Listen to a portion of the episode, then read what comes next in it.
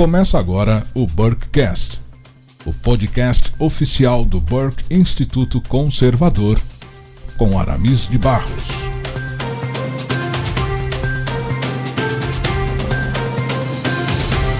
Minha saudação a vocês todos que compõem a audiência conservadora brasileira. Meu nome é Aramis de Barros, estou falando diretamente de Navegantes, desse belíssimo litoral de Santa Catarina. Seja muito bem-vindo à quarta edição do Burkecast, o seu programa semanal online de entrevistas sobre conservadorismo, guerra cultural, geopolítica, globalismo, metapolítica e movimentos revolucionários. Aqui no Burkcast, como você sabe, todos esses assuntos são sempre apresentados a partir de uma perspectiva bíblica e conservadora, a fim de que você possa fazer um contraponto a tudo aquilo que você tem ouvido e visto na grande mídia. O Burkcast, como você sabe, é um oferecimento do Burke Instituto Conservador, a sua plataforma de ensino online, onde você encontra um abrangente material de reflexão sobre temas variados de interesse do público conservador. Acesse hoje mesmo a plataforma do Burke Instituto Conservador no endereço burkeinstituto.com, burkeinstituto.com e escolha ali o módulo de estudo do seu interesse. Além das plataformas tradicionais como YouTube, SoundCloud, Instagram, Spotify e iTunes, a novidade agora é que o Burkecast está também disponível na programação da Shockwave Radio. Acesse shockwaveradio.com.br e baixe o app da Shockwave e acompanhe no seu smartphone as entrevistas do Burkcast toda segunda-feira às 9 horas da noite. Se você gostar do conteúdo, por favor, deixe o seu like e compartilhe esse e outros bate-papos que nós teremos aqui com os seus amigos. Bem, nessa quarta edição do Burkcast, eu tenho o enorme prazer de receber um famoso pesquisador da área de climatologia, ele é mestre em meteorologia e satélites, doutor em climatologia antártica e membro do Conselho da Sociedade Brasileira de Meteorologia. Ele tem sido convidado para o sem número de lives, podcasts e entrevistas na grande mídia por todo o Brasil. É uma das vozes mais importantes e mais contundentes no contraponto ao discurso do aquecimento global antropogênico das mudanças climáticas causadas pelo homem para nos enriquecer com seu conhecimento sobre o tema pandemia e agenda globalista ambientalista, eu tenho a grande honra de receber no Burkcast o nosso convidado de hoje, o professor Ricardo Felício.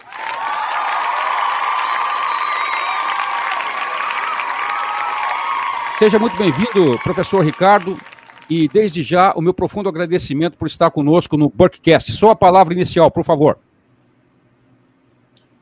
Boa noite a todos, boa noite, Aramis. É um prazer estar aqui é, no, no, seu programa e obrigado por esse convite para poder apresentar aí o outro lado da moeda, né, que a gente sempre ouve na grande mídia é, um lado só, né? Mas hoje, já é, há alguns anos, nós começamos a, a ter um pouquinho mais a visão do contraditório, que é assim que é feita a ciência. Perfeitamente, professor. É uma honra para nós uh, podermos receber o senhor aqui. Uh, eu creio, professor, que essa, uh, esse tema que nós vamos abordar aqui e essa ligação que faremos entre o tema da pandemia e do movimento ambientalista pode parecer algo inusitado, algo novo para várias pessoas, mas eu acredito que o senhor poderá ajudá-las a compreender o que está acontecendo, né? E assim eu começo uh, uh, com a seguinte pergunta. Professor, alguns estudiosos do, do movimento globalista e da chamada nova ordem mundial vêm acompanhando já há bastante tempo e com muita preocupação os rumos que o movimento ambientalista tem tomado nas, nas últimas décadas. Alguns desses pesquisadores têm proposto o seguinte: o, o alarmismo climático que tem sido insuflado há décadas pela elite globalista que financia esse movimento ambientalista, ele não teria conseguido produzir o estado de pânico necessário eh, em escala global para a implementação de um estado tecnocrático de controle social em linha com o que propõe aí o desenvolvimento sustentável, é? a agenda do desenvolvimento sustentável. Daí, então, a ênfase que nós vemos agora nesse tal alarmismo sanitário, né, por meio da, dessa pandemia de Covid-19, que tem se demonstrado, por sinal, incrivelmente eficiente para esses fins de, de controle social que nós temos visto aí, que tem nos saltado aos olhos, né? O senhor, o senhor particularmente concorda com essa visão? A sua pergunta é, é muito interessante, muito pertinente muito atual, inclusive, porque do mesmo, da mesma maneira que a gente estava fazendo esse, é, esse alerta sobre a fraude das mudanças climáticas, aquecimento global e toda a agenda que estava por trás, a, o movimento aí do, da doença atual, né, é, do alarmismo sanitário, também faz parte desse pacote.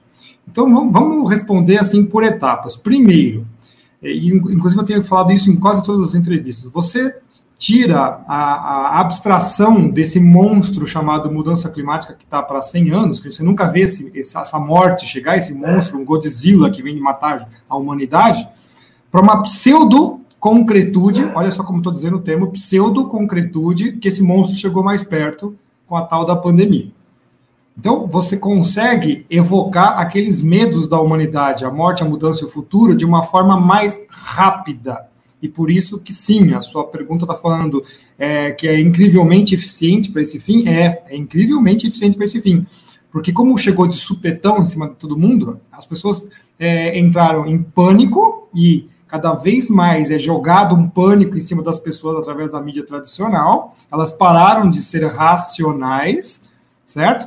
E a, qualquer coisa que você é, coloque numa agenda é, através de leis, através de cerceamento de direitos, vai ser aceita com a desculpa de que está salvando vidas. Veja que o discurso é exatamente o mesmo das mudanças climáticas e aquecimento global causado pelo homem. É, nós vamos morrer no futuro, nós não temos futuro, nós temos que fazer alguma coisa, todo mundo viu que isso era uma enorme balela. No caso da doença, a doença existe, claro, a mudança climática também existe, ela é natural. As doenças também, mesmo se ela tiver é, uma origem uh, antrópica, sai de algum laboratório, as doenças também acontecem. Todas as doenças aí estão matando muito mais do que a tal da pandemia que está sendo colocada agora. Agora tem uma outra parte, então vamos, vamos respondendo por etapas. Uma outra parte interessante é eles precisam colocar a agenda do desenvolvimento sustentável. Mas olha só, na, na, naquelas 17 é, metas que a agenda tem, a primeira delas é erradicar a pobreza, que eu, eu chamo de cartão de visita da beleza, para né, disfarçar tudo que vem atrás mas nós também estamos falando isso, e eu principalmente abordo nas palestras, de que sempre falamos que existe mais de uma maneira de erradicar a pobreza. E é claro, senhores ouvintes, que não é o que vocês estão pensando. Então, quando você implementa essa agenda do fique em casa e destrói a economia, para falar que depois vai vir uma nova economia, veja só a Angela Merkel já dizendo que a nova economia tem que nascer no, no, no, no, é, nos moldes do desenvolvimento sustentável, você está simplesmente adiantando uma agenda. E ninguém se deu conta disso daí. Tá perfeita a sua pergunta, é exatamente isso. Tá? O cientificismo está sendo utilizado de novo para legitimar ações de Estado contra o cidadão. E uma terceira, é, uma terceira parte dessa resposta leva em conta que são as mesmas pessoas que estão trabalhando agora na pandemia, né, né nesse alarde de, é, sanitário, são as mesmas que trabalham, inclusive, junto com a turma do aquecimento global. Vai ter, inclusive, uma palestra aqui em São Paulo com as mesmas pessoas.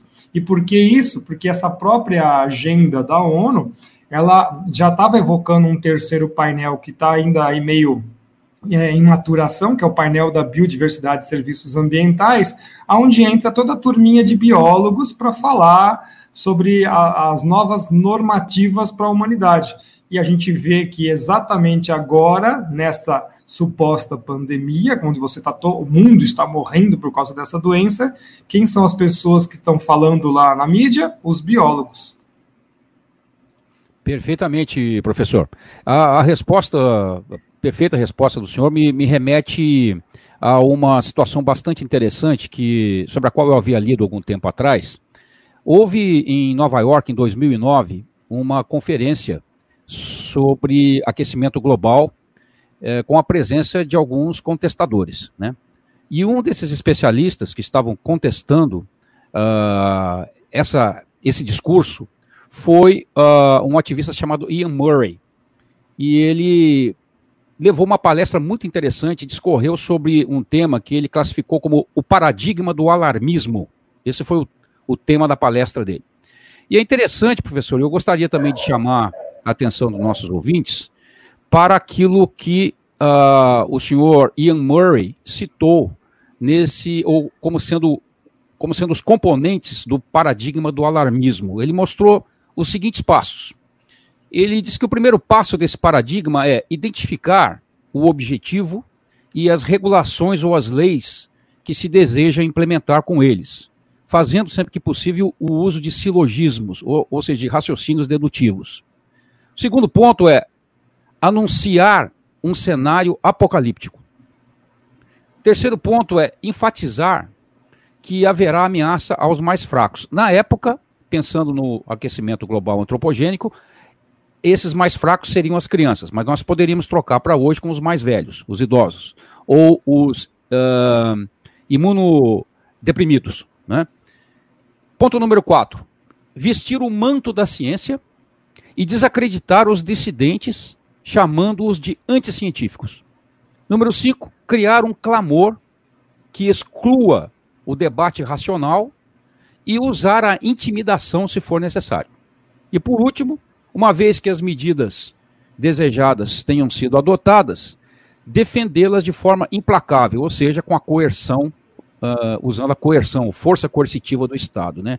Aí vem a pergunta, professor Ricardo: o senhor acredita que esses paradigmas, basicamente isso aqui que o, o doutor Ian Murray citou, esses paradigmas que foram usados para a implementação do pânico aquecimentista, eles, eles se aplicam perfeitamente hoje ao cenário pandêmico que nós estamos vivendo? Ah, sim, várias dessas, uh, dessas, vamos dizer assim, normativas aí que o Dr. Murray colocou se aplicam assim em paralelo muito fácil, né? Anuncia um cenário apocalíptico, você vê, né? Que do aquecimento global, é, é, de, desertos vão se formar, é, não vai ter mais comida, o mar vai subir, tudo. Agora também, as pessoas vão morrer, milhões vão morrer nas cidades, a gente está vendo que não tem nada disso, né? As mortes, por exemplo, aqui no Brasil, 74 por um milhão de habitantes, quer dizer, qualquer outra doença, acidente de trânsito mata de 5 a 6 vezes, 4 a 5 vezes mais do que a, a, a, o corona, quer dizer, nós estamos com medo de carro? Não estamos, né? É, ameaça aos mais fracos, como o senhor mesmo falou, né? No caso do aquecimento global, não vai ter futuro para as crianças atualmente, os mais idosos. É, é, usar o manto da ciência, o cientificismo, as academias todas, né, todas fazem parte desse pacote, então eles realmente desacreditam todos os dissidentes, seja da área de biologia, de geofísica, etc., e, e nos chamam de anticientíficos, quando na verdade eles estão negando a ciência. Por quê? No caso do aquecimento global, não existe uma prova na história do planeta Terra de que CO2 controlou o clima da Terra. E muito menos que temperatura significa clima. Olha só, são coisas muito absurdas. Porque são feitas por pessoas que não têm nenhum conhecimento de climatologia, não são formados em meteorologia, na sua ampla maioria. Então, agora também, quando você vê no caso da doença, nós estamos jogando fora tudo que se aprendeu sobre doenças, que as pessoas têm que manter o seu sistema imunológico é, bastante ativo e, portanto, não podem se isolar. Quando você se isola, você enfraquece o sistema imunológico, é, você se, não expondo o seu sistema a essas doenças. Óbvio, algumas pessoas vão morrer, nós não estamos falando que a doença não existe, assim como o clima vai sempre mudar, porque faz parte do pacote do planeta Terra o clima mudar, como também faz parte da vida humana morrer de algumas doenças. Né? Ninguém vai ser isolado e nunca mais vai morrer. O que estão mostrando é isso, parece que nunca mais ninguém vai morrer. E aí você realmente tira esse debate é, racional, ninguém mais fala sobre tudo que a gente fez até hoje e usa a intimidação. No caso, então, da, do corona é assustador, porque eles estão é, ameaçando tirar os diplomas dos médicos, os registros para poder operar, quer dizer, é, é, é, é, um, é um caso de mudança climática extremado mesmo, né? E uma vez que é, essas medidas realmente forem tomadas, vão continuar defendendo-as. É o que está tá acontecendo agora. Veja só, a medida de rodízio em São Paulo, totalmente descabida, tomada por uma pessoa que é completamente incompetente para a função que está exercendo, quando ela tomou é, é, essa medida de tirar as pessoas dos seus automóveis, elas tiveram que se enfiar dentro de metrôs. Né? Então, veja só, é completamente é, antagônico ao que ele mesmo está se propondo, né? E aí as, o cidadão é incriminado quando o sujeito que tomou essa decisão não é. Né? Então, realmente, tudo que o senhor está falando, senhor Aramis, é exatamente isso. É, a, o paralelo do aquecimento global e para o pandêmico hoje, é, ele se faz sim, e agora de uma forma extremamente violenta. É, algumas pessoas falam, não, mas não dá para fazer esse paralelo com a mudança climática. Dá sim, na Alemanha, por exemplo, tem um fiscal da energia elétrica que vai lá na sua casa verificar quantos aparelhos você tem para te colocar um imposto climático em cima é, exatamente do quanto que você consome de energia elétrica. É a mesma coisa agora, tá? Então o Estado está tomando os seus direitos civis, né, dizendo que é para, para, para uma causa mais nobre, que é a saúde das pessoas. O Estado nunca teve preocupado com a saúde das pessoas, agora ele vai dizer que está. Alguma coisa está muito errada. E é interessante que a gente comentando isso, né? Eu, por exemplo, recebi uma mensagem no Instagram que uma pessoa falou que não concorda com, muitas coisas que eu falo é, sobre é, o, coronavírus, mas concorda com tudo que eu falo sobre o clima, né? Aí quando eu coloquei uma postagem dizendo que, olha, eles já estão dizendo que a pessoa que teve a doença uma vez e já está curada ou já está é, imunizada pode pegar de novo. Ou seja, como a gente sabe, as gripes são assim, e não é por causa disso que você vai deixar de trabalhar. Mas por causa do corona, então eles vão manter a sociedade para sempre fechada em isolamento. Aí o sujeito colocou assim: ah, agora já dá para se pensar. Então, é, eu sempre digo, senhor Aramis, a gente sempre está na frente das pessoas mostrando o, o, o, o desmande que tudo isso invoca, só que ninguém percebe a não ser quando já está enforcado, né? É o que está acontecendo agora. Né? Então o pessoal ainda não está vendo é, é, essa costura toda da qual o senhor está propondo fazer nessa entrevista. Eu espero que isso aqui a, a, é, atinja muitas pessoas para que elas abram os olhos. Pois é, professor, obrigado por essa resposta. A gente, acompanhando o raciocínio que o senhor tem nos trazido aí, bastante edificante, nós podemos dizer que já temos alguns indícios né, que, que sugerem, vamos dizer assim, as digitais do movimento ambientalista globalista, tal como a gente vê, por exemplo, presentes na, na chamada Agenda 21 da ONU e agora Agenda 2030, né? A gente já percebe algumas dessas digitais presentes nessa, nessa crise pandêmica, como o senhor já, já mencionou, né? E eu gostaria de propor aqui uh, uma lembrança, quer dizer, um, de, um desses sinais é o fato de que oh, esses, esses modelos matemáticos probabilísticos que o senhor Neil Ferguson, do Imperial College de Londres, eh, propôs, né? Esses modelos matemáticos que colocaram as economias dos países de joelhos, né? Com essa proposta de, de lockdown duro, né? com o suposto objetivo de achatar a curva pandêmica, né, nós vemos que esse trabalho, esses estudos, foram financiados por várias organizações e fundações que também financiam o discurso aquecimentista e das mudanças climáticas. Né? Além disso, a gente sabe também que uh, uma das medidas pós-pandemia que tem sido apregoada né, por, esses, por esses grupos é a criação de uma identidade global digital que já tem até nome, né, a ID 2020, e que se destinaria a um suposto controle sanitário ao qual a, a, o trânsito das pessoas estaria sujeito, né? ou seja, controle de mobilidade das pessoas. Né? Curiosamente, essa, essa criação dessa ID 2020, ela atenderia uh, um dos itens, precisamente o, o, o item 9 do objetivo 16, da Agenda 2030 da ONU, que é a criação de uma identidade legal universal. O senhor acredita, então, olhando para esses para essa realidade, né?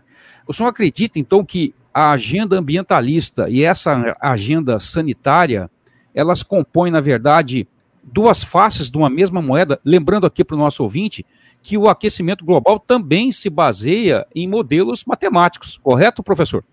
Perfeito. Sim, é, eu acredito sim. Eu não, nem só acredito, eu tenho certeza. Exatamente. Se, se fecha assim, é, uma velocidade incrível para o mesmo objetivo, com certeza, tá? Os modelos é, de clima não representam o clima da Terra, deixar bem claro para os ouvintes, eles não conseguiram fazer nenhuma proposta significativa. E o mais interessante é que pouca gente sabe que eles rodam os modelos para todos os tipos de cenários. Então, só eles fazem cenários. Eles não fazem prognósticos, que são coisas diferentes, e muito menos previsões, que é uma coisa muito mais acertada. O prognóstico é uma coisa é, que nós chamamos de estatística, e cenário é qualquer coisa. Então as pessoas não sabem que esses modelos de clima, por exemplo, eles fazem cenário para todos os tipos é, de, de opções. Então acontece que a Terra esfria, que a Terra esquenta um pouquinho, que a Terra vira a, sucursal do capeta na Terra, né, tudo isso. Só que eles escolhem os cenários que eles querem utilizar para divulgar. Agora, o mais interessante de tudo isso é que você concorda, senhor Aramis, que um desses cenários deve ser a realidade, concorda comigo? Correto, perfeitamente. Então, mas eles desenharam mil cenários. Um deles provavelmente vai bater a temperatura. Significa que eles acertaram? O que, que o senhor acha? Não, jogaram com a, jogaram com a probabilidade, né? Exatamente. É isso que o ouvinte tem que entender. Chama a lei da mamãe. O que, que é a lei da mamãe? A lei da mamãe é aquela que você guarda o celular no bolso de trás, todo dia você sai de casa e a mamãe fala que você vai perder o celular. Aí, dos 365 dias do ano, um dos dias do ano você perdeu. O que, que sua mãe vai dizer? Mamãe tem sempre razão. Então é a mesma, a mesma, a mesma é, coisa acontece dos cenários. Então eles desenham centenas de cenários climáticos, centenas de cenários é, é, pandêmicos. Ah, um deles deve ser real. Será que o cenário, será que os modelos estavam corretos? Não, os modelos não estavam corretos. Um modelo tem que, é uma representação imperfeita, e nesse caso, muito imperfeita de mundo, tanto para clima quanto para difusão de doenças em cenários globais. Né? Eles não levam em conta diversos fatores. Chutam qualquer coisa. Eu tinha visto um modelo de uma emissora de televisão que eram bolinhas pulando numa tela e a bolinha encostava na outra, ficava de, de azul, ficava cor de rosa. Eu falei, meu, pelo amor de Deus, né? Não, não é assim a natureza. Então, é, eles usam esses cenários justamente para o quê? De novo, cientificismo legitimando ações políticas. Ações políticas desta é, desse documento, por exemplo, internacional, que você não vai poder mais viajar pelos países sem ter essa carteira, por exemplo, né? Então, sim, é, a minha resposta é não só acredito, como eu tenho certeza que é, é uma, uma um ponto de divergência entre as duas agendas, sim, porque na verdade elas fazem parte da mesma. Perfeito, professor.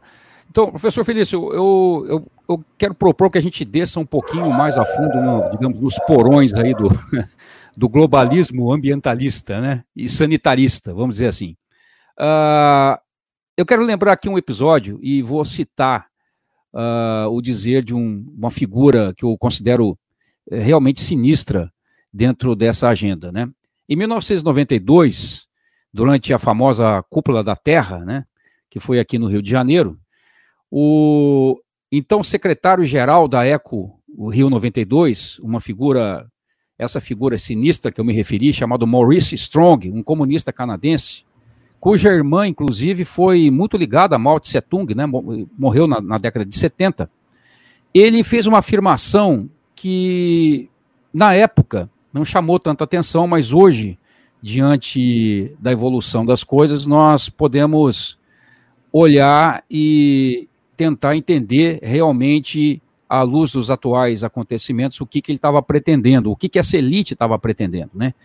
Vamos abrir aspas aqui para o senhor Maurice Strong. Ele diz o seguinte: é possível que cheguemos a um ponto em que, para salvar o mundo, a solução será o colapso da civilização industrial, ou seja, o colapso da civilização ocidental. Né? Num outro momento, ele diz: não é o colapso da civilização industrial a única esperança para o planeta? E não é a nossa responsabilidade fazer com que isso aconteça? Veja, professor Ricardo, são, são, são afirmações assim muito preocupantes. Né? O senhor acha que as medidas que estão sendo implementadas essas que estão sendo implementadas hoje, que nós estamos vendo hoje, esse lockdown duro, essa paralisação da economia, né? tudo isso que tem sido feito em nome da contenção da epidemia e que tem, inclusive, prejudicado bastante os países mais pobres. O senhor acredita que todo esse pacote né, de contenção ou de supor, suposto tratamento da, da pandemia, ele está realizando é, ou satisfazendo esse sonho ambientalista de produzir uma espécie de um, um reset e, na economia e a reconstrução das sociedades por meio dessa utopia da sustentabilidade? O que, que o senhor acha? Sim, vale citar que a figura de Maurice Strong é uma figura deplorável, na verdade, né? Ele era um dos principais acionistas de empresas de energia, inclusive comprou muitas das energias que nós tínhamos, de empresas de energia aqui no Brasil, e o discurso dele era, era esse porque ele estava faturando bastante em cima. Para os nossos ouvintes aqui saberem, ele se teve que se refugiar na China. Então, ele passou muitos anos do final da sua vida na China, porque dizem aí as más línguas que havia uma, um prêmio pela sua cabeça dos países produtores de petróleo, né, para a gente ver só para onde chegou a, a, coisa. Né? Mas isso faz parte de uma discussão é, de esfera geopolítica que a gente não vai abordar aqui. Vamos ficar simplesmente no cerne da questão, que é o colapso da civilização industrial. Veja só que ele mesmo, como investidor, investiu em energias renováveis, que nós sabemos que elas, elas por si só levam ao colapso da civilização industrial, porque elas não são eficientes, não são baratas, elas não fazem absolutamente nada. De fontes alternativas passaram para ser é, fontes é, é, permanentes, é uma coisa assim absurda, né? Então, essas medidas, sim, da, da, pandemia fazem parte disso, porque quando você faz é, essa quarentena forçada e não deixa mais ah, o comércio, as indústrias funcionarem como elas deveriam funcionar, você vai colapsando sim a, a economia. Agora, o que mais me assusta é o mundo ocidental aceitar isso com, sabe, com, ah, com tanta facilidade, o que está sendo colocado em suas vidas por pessoas, políticos que praticamente. Né, não tem nenhum interesse em fazer com que a sociedade prospere, que é o que está acontecendo hoje em vários segmentos da sociedade ocidental. Né? Esse reset da, uh, da economia é bem capaz de acontecer, tendo em vista que essa multipolarização que nós temos do, do cenário geopolítico, né? inclusive com a quebra da moeda eh, estadunidense. Então, por exemplo, grandes. Eh, grandes players internacionais estão guardando ouro, né? Por que será que eles estão fazendo isso? Será que eles também já estão prevendo que isso vai acontecer? Né? Quebrar o último bastião é, da dita sociedade tradicional cristã que nós temos no Ocidente, é, que seria aí os Estados Unidos, uh, vamos dizer também o Brasil, né? É, é muito provável que sim, Tá? Então, é, essa, esse colapso da civilização industrial faz parte desse pacote, já vem lá desde o do processo um, de descolonização da África. Né? É, lembrando que quem fez a China foram os próprios países ocidentais, né? e quem fez toda a o know-how tecnológico da China foram as academias ocidentais. Então, nós mesmos criamos os nossos inimigos. Para que isso? Para exatamente acontecer o modelo de civilização ideal que eles querem, que seria o modelo chinês, do qual nós, que somos cristãos, é, discordamos veementemente. Né? Eles perseguem os cristãos, eles são contra tudo. Enfim, é, eu concordo sim que o Sr. Maurice Strong era aí o, um dos é, cabeças desse movimento que vem lá da Rio 92, né, pretérito, tem desde os anos de 1972, né, é, de Estocolmo, enfim, todas essas agendas vêm aí caminhando desde o final da Segunda Guerra Mundial e agora elas estão sendo coroadas com o vírus do corona, né? Ou seja, é como se tivesse caído no colo dos globalistas da chamada velha nova ordem mundial, é até estranho falar isso, né? Mas caiu assim é, como um presente no colo deles para eles implementarem as agendas com mais veemência, com mais velocidade e sim, a sociedade ocidental vai aceitar de bom grado, infelizmente. Professor, a gente já poderia até ligar essa, essa fala catastrófica do senhor Maurice Strong a já a ideias bem mais antigas, por exemplo, uh, aquela proposta no documento do Clube de Roma, né, Limites ao Desenvolvimento, lá, é, encabeçado pelo senhor Alexander King e outros do tipo, o senhor não acha que isso já vem caminhando aí de fins dos anos 60, começo dos anos 70? Ah, com certeza, né? Quando você vê que as leis ambientais dos países ocidentais foram cada vez mais é, se enrijecendo, eles já estavam planejando levar os parques industriais todos para os países é, comunistas, como o caso da China, né? Então, por isso que eu falo, quem que deu toda a tecnologia para os chineses? Fomos nós mesmos, né? Quem era o Brasil nos anos 70 e quem era a China nos anos 70? Né? O Brasil já tava, era uma potência industrial em franco crescimento, de repente vem uma, uma quantidade exorbitante de leis ambientais em cima dos países industriais, principalmente o Brasil também, e você vai ficando cada vez mais é, com dificuldade, com dificuldade. Bom, a China falou, traga tudo para cá. Então, o próprio, a própria globalização, ela tem muito a ver com o globalismo também. Embora tenha alguns autores que gostam de separar as coisas, eu não vejo assim, tá? Para mim é uma estratégia de longo prazo que começou é, no final dos anos 80 com projeção de 50 anos. Então, mais ou menos vai acabar onde? Ah, acabaria mais ou menos agora em, em 2020, entre 2020 e 2030. Ah, veja só que as datas coincidiram, né? Pois não. Professor, já que nós estamos falando em figuras sinistras, né, e descemos aí ao, aos porões do globalismo, eu gostaria de lembrar de uma outra figura que acabou se tornando também sinistra aí à luz dessa pandemia, né? Bom, a, a OMS, ela tem hoje talvez como seu principal financiador, a Fundação Bill e Melinda Gates. Né? E esses senhores né, têm falado aos quatro ventos sobre a necessidade de uma vacinação em massa para todo o planeta. Né? Isso tem sido falado e propalado a todo instante. Né? Agora, vamos novamente lembrar aqui uma, uma palavra desses, dessas, desses indivíduos sinistros. Né? Agora, no caso, o senhor Bill Gates. Alguns anos atrás, numa conferência, ele disse o seguinte: vamos abrir aspas aqui para o senhor Bill Gates. O mundo tem hoje 6,8 bilhões de pessoas. Está a caminho para cerca de 9 bilhões.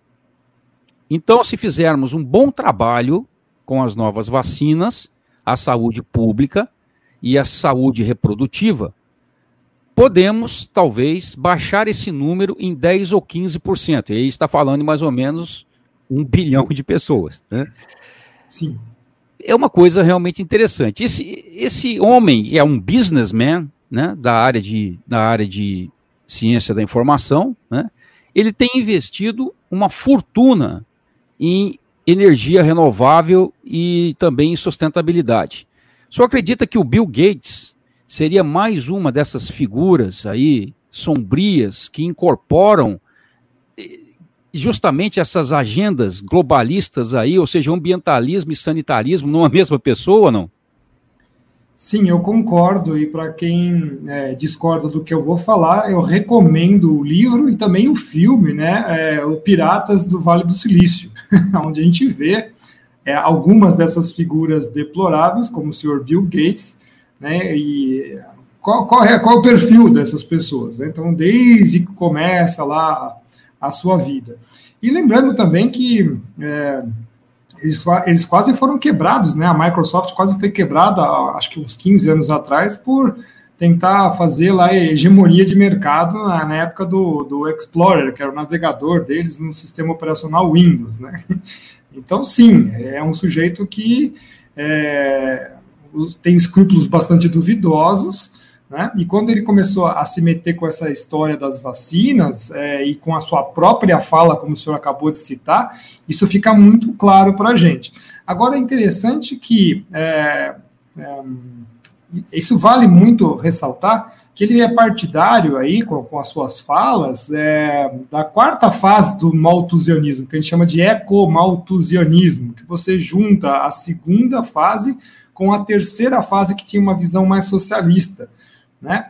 É, porque na segunda fase do ecomalthusianismo, é, eles previam também que é, seguia um pouco ainda da primeira fase, que a, a projeção de alimentos não cresceria o suficiente né, em, arit em progressão aritmética, enquanto que os humanos estavam em progressão geométrica, isso não aconteceu. Né, nós tivemos aí várias revoluções tecnológicas, hoje a gente produz mais alimentos, inclusive, do que, uh, do que, a, do que a população precisa, né? Então a gente tem aí até uma, um superávit, né? pessoas falam assim, mas como é que tem fome? Porque as pessoas ainda não têm dinheiro para comprar comida, distribuição, tem outros fatores, né? não é só isso. E o, a terceira fase, que era o pessoal que estava contra os da segunda, falavam que existia, existiam outras formas de você evitar esse colapso, que era o controle populacional, mas sempre caindo nas pessoas, né? Então, a quarta fase, o ecomalthusianismo, junta as duas, tanto uma visão dita tradicional, clássica, inclusive defendida por algumas pessoas da direita antiga, né, com o pessoal da esquerda. Olha só que loucura, né, que a gente vive hoje num mundo meio ah, bizarro com essas ideias. E o senhor Bill Gates faz parte disso daí. Agora, o que vale a pena citar para os nossos ouvintes é que o, o próprio povo, civilização ocidental, já entrou em autoextinção. Por que isso? Bom, se cada casal não tem mais de dois filhos, já fica difícil manter a população mundial. Né? O certo, o ideal seria que nós tivéssemos pelo menos de dois a três filhos. Né? Então, uma quantidade de casais com três filhos, outros com dois. O Brasil, pasme, já entrou em processo de autoextinção esse ano. Nossa taxa de reposição de população caiu abaixo de 1,7. Estamos entre 1,6 e 1,7. Então veja só que nós mesmos estamos pedindo para sermos extintos.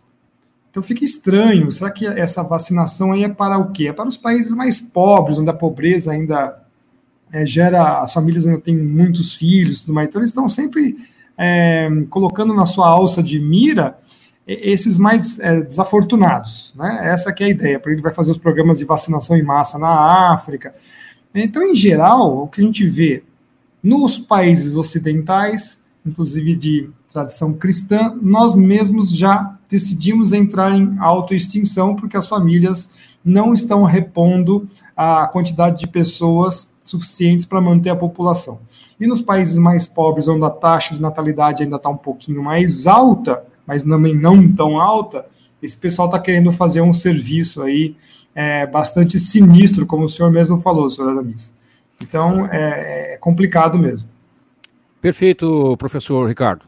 Queridos amigos do Burkcast, estamos entrevistando hoje o professor, mestre e doutor Ricardo Felício. Já temos mais de 37 minutos desse bate-papo extremamente relevante para compreendermos a situação em que estamos inseridos nesses dias sombrios. Não esqueça de deixar o seu like também de compartilhar o conteúdo com os amigos.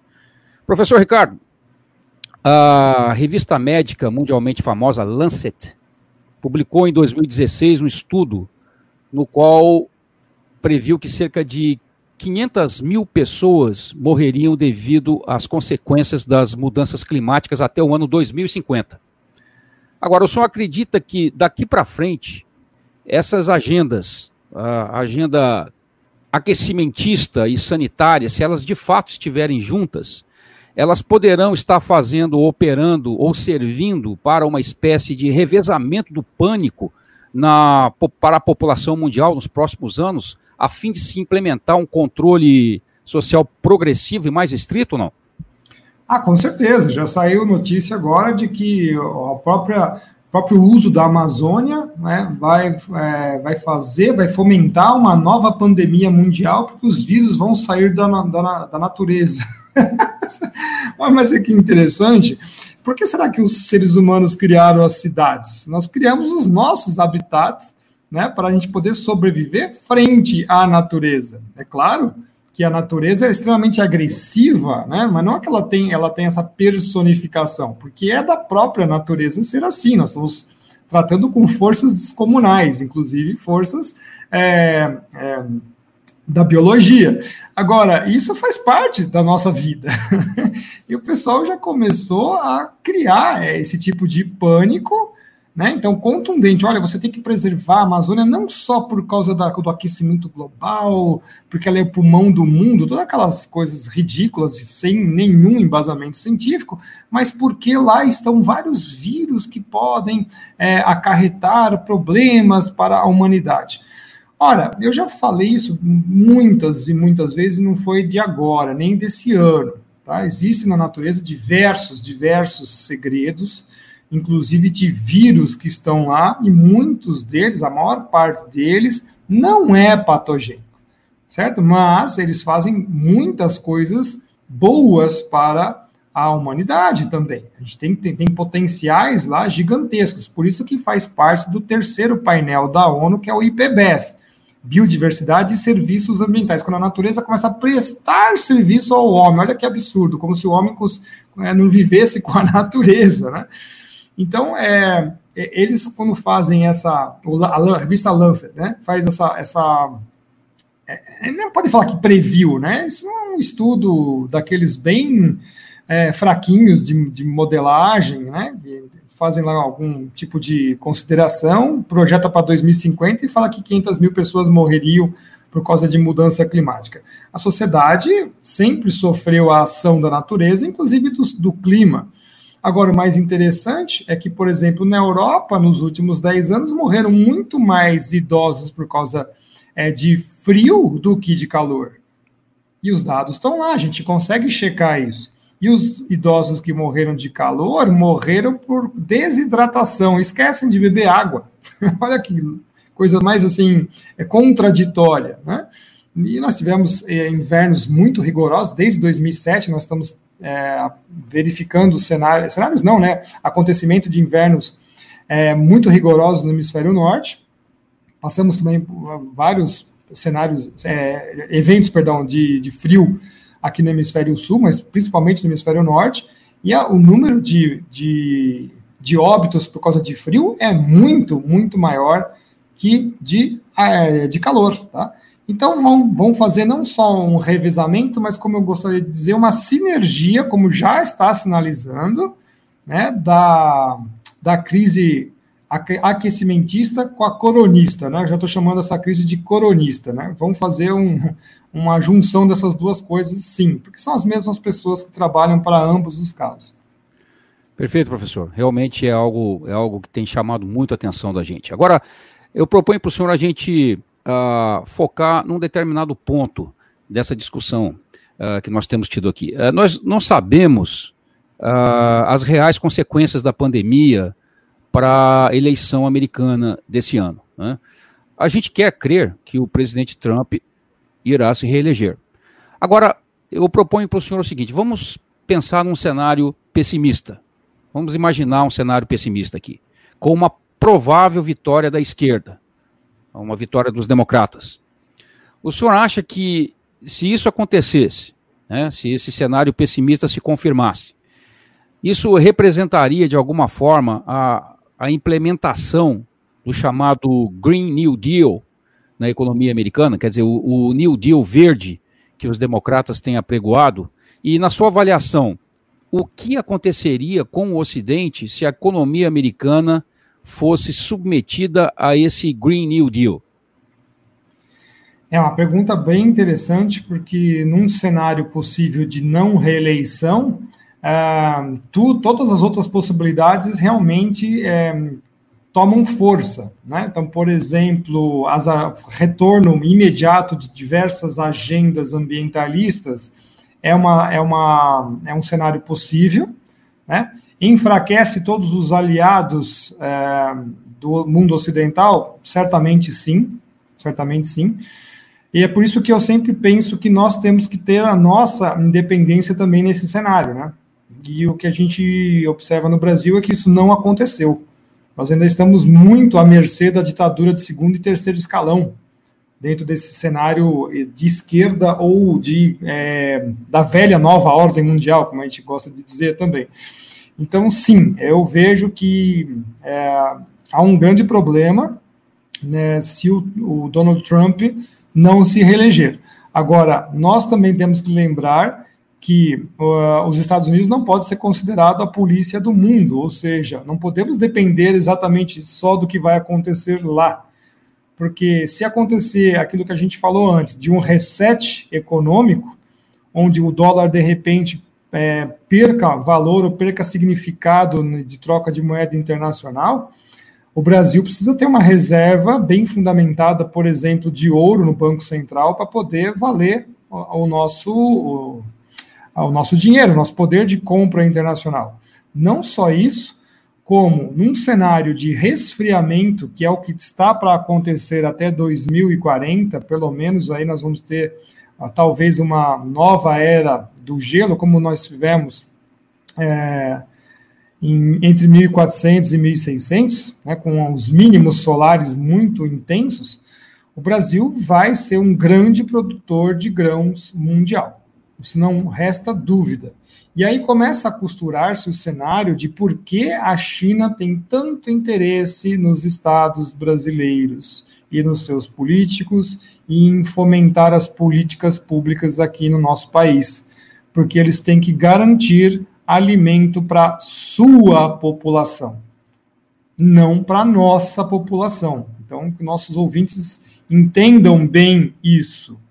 Né? Os nossos políticos aqui não estão preocupados de fato com os brasileiros, eles estão mais preocupados em como vão alimentar os chineses, porque é de lá que vai, é, vai ser norteada essa nova economia que provavelmente possa acontecer num cenário mais desastroso de reset econômico, como o senhor mesmo estava falando, senhor Aramis. Então, vejamos, né? É, esperemos que o, o Donald Trump se reeleja para que a gente consiga ganhar um pouco mais de fôlego nesse combate dessa pandemia que foi imposta para cima da gente, né? Porque os números mostram que é uma doença que mata até menos do que as doenças tradicionais que nós temos aqui no Brasil, né? mas que as suas agendas estão sendo implementadas com muita velocidade. Então, se nós não tivermos, por exemplo, é, também os Estados Unidos apoiando é, essa nossa visão mais conservadora, realmente o cenário parece ser mais catastrófico. Compreendo, professor, compreendo perfeitamente. Professor, agora eu gostaria de ouvir, uh, nesses minutos finais que nós temos aqui, nesse, nessa nova edição do Burcast, eu gostaria de ouvir a sua impressão pessoal sobre essa situação. Observando o, o cenário que nós temos desenhado hoje, e, de certa forma, aquilo que parece estar sendo sinalizado para um futuro próximo, o senhor, como, como conservador, como, como cristão, o senhor vê com um certo otimismo ou até mesmo um pessimismo os próximos anos diante desse quadro que nós estamos tendo aí diante de nós, professor? Bom, veja bem, quando a gente é, lê os capítulos finais da Bíblia, a gente vê que tudo isso já estava previsto, né?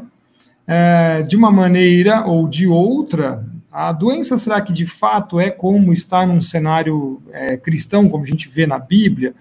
Não, mas os, o desenrolar dela, ou seja, as medidas a serem tomadas contra as pessoas, sim. Né? Então eu vejo de uma outra forma. Então eu sou otimista no sentido de que nós sabíamos que tudo isso iria acontecer, como cristão. Agora não estou sendo como cientista, como cristão. Eu vejo, nós sei que tudo isso vai acontecer e é uma aprovação para nós. Né? Então cabe a nós é, seremos corajosos, muito corajosos. Nós não podemos, é, por exemplo, ceder todos os nossos direitos, abaixar a cabeça para essas pessoas, para essa agenda globalista, quando você coloca é, o, o, é, é, o, pessoal do, né, do, do sanitário junto com o ambiental, que é a religião anticristã, que é a adoração a Gaia, tudo isso que nós estamos vendo, isso tudo está claro para nós. A gente não pode dizer que não sabia. Então, nesse cenário, na minha visão de cristão, deixar bem claro, aqui não é cientista e nem filósofo, agora é como cristão, falando: olha, tudo tem que ser preto no branco. E realmente tudo está preto no branco, só não enxerga quem não quer. Tá?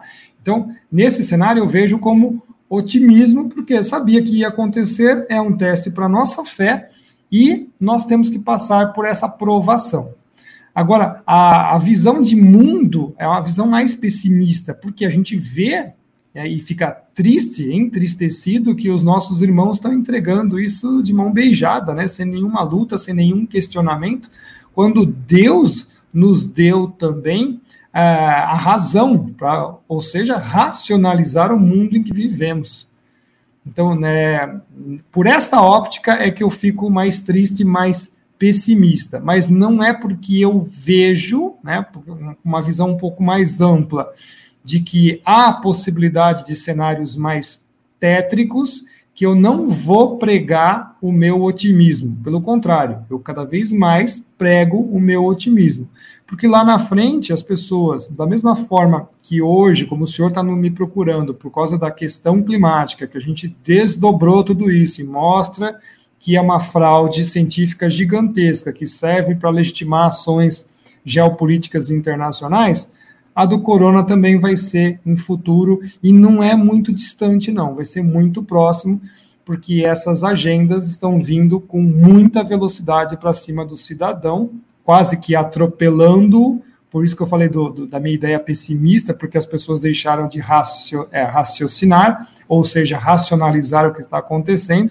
Mas nosso papel é estar aqui esclarecendo e eu gostaria de agradecer, senhor Aramis, que essas suas questões foram de altíssimo nível e eu sugiro a você que nos ouviu que ouça novamente essa entrevista para ver bem esses detalhes dessas questões e do que a gente é, elencou aqui como é, as respostas mais plausíveis e mais certeiras de tudo isso que é, foi levantado. Muito, muito obrigado, professor Ricardo. Eu gostaria, agora para nós encerrarmos esse tempo precioso que tivemos aqui com o senhor, é, sendo agraciados aqui com tanto conhecimento e experiência da sua parte, eu quero deixar a oportunidade para o senhor promover ah, algo do seu trabalho. Eu sei que o senhor tem um canal é, já com mais de 100 mil inscritos né, é, no YouTube. Eu gostaria de deixar aqui esses minutos finais para o senhor promover o seu canal ou as suas uh, conferências. Fica à vontade, professor. Ah, eu agradeço para quem quiser é, um contato para aulas, palestras ou até mesmo uma boa conversa, né? O meu e-mail é ricardofelicio.oficial.gmail.com Tenho os meus contatos nas redes sociais, o Instagram é arroba Ricardo Felício Oficial, o Facebook também, arroba Ricardo Felício Oficial. Uh, o Twitter é arroba e no canal do YouTube basta você jogar lá Ricardo Felício Oficial também no Google que ele vai te endereçar a nossa página principal. O senhor tem alguma conferência, alguma palestra prevista para esses próximos dias, professor? É, infelizmente, todas as uh, palestras foram canceladas né, esse ano. Eu teria pelo menos umas quatro ou cinco aí para acontecer até julho, mas todas elas foram canceladas. Né? Então vejam que o pessoal do. É, os, coro, os corovistas aí, eles conseguiram fazer uma coisa muito melhor, que foi calar, silenciar as pessoas dissidentes do aquecimento global de uma, uma forma bastante eficaz, né? Professor, eu quero aproveitar aqui e fazer, deixar um convite já ao vivo aqui com o senhor para retornar ao Burkcast mais para frente num próximo episódio para nós conversarmos um pouco mais detalhadamente sobre as agendas 21 e 2030 da ONU para a sustentabilidade. O senhor aceita o convite? Claro, fique à vontade, pode fazer sim, é um prazer estar aqui. Inclusive, né, como a gente falou na própria entrevista, veja só, né, quando começa o processo lá de globalização e, e os, os parques industriais começam a se mudar para a China, né, tenderia um projeto de 50 anos e casa justamente agora na década entre 20 e 30, né? Veja só. Perfeitamente. Ou seja, tudo se aconteceu. encaixa. Tudo se encaixa, tudo aconteceu. Muito bem, professor Ricardo Felício. Estamos chegando ao encerramento desse podcast que foi extraordinário e muito elucidativo para a nossa audiência conservadora.